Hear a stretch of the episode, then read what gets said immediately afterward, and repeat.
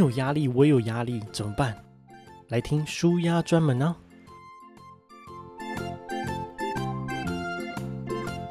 本集由虾皮卖场的一八零旗舰馆赞助。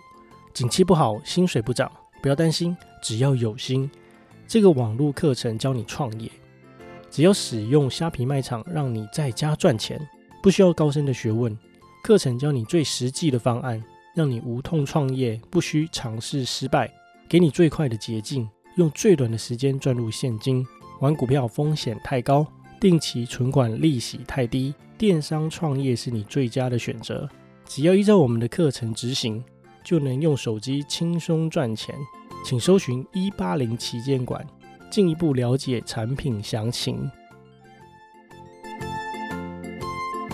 光阴似箭，岁月如梭，一转眼，二零二零年剩下最后一个月，也是我离职创业的第二个月了。还记得上一集公布的第一个月收入是三千七百六十三元新台币，真是令人心酸的创业初期啊！而第二个月会有成长吗？根据银行入账记录，十一月真实汇入账户的款项为九九三八元，月营收成长两百多 percent，可说是爆炸性的成长啊！我差点考虑要不就挂牌上市喽。开完玩笑后，来说说今天的主题吧。如何买到便宜的房子？方法只有一个，而执行起来非常的简单，但是要成功却要全集中哦，真的少一个人都不行。方法就是告诉身边想买房的每一个人，就算再怎么想买房，都忍着别出手，等待，等待，等待。同时也请他告诉身边想买房的每一个人一样的话，就算再怎么想买房，都忍着别出手，等待，等待。等待，让每一个有买房需求的每一个人都等待，等待，等待，等待什么呢？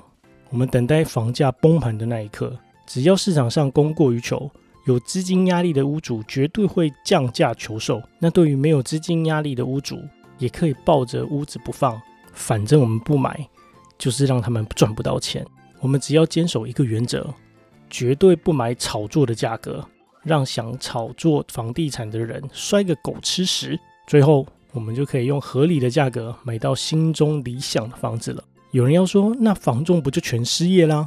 没错，鬼杀队里面总是要有人牺牲，才能杀掉最后的鬼王啊。虽然鬼能不能被灭掉还是个问题，但是总有一阵子会风平浪静吧。以后的事情以后再说吧。真的，你听完以后一定要转发给所有想买房的朋友听。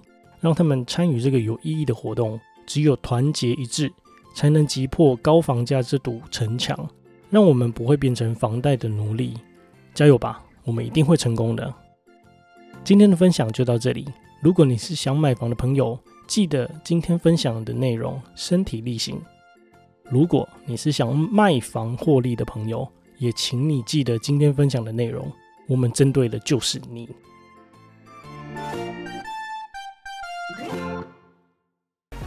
感谢你的点阅哦！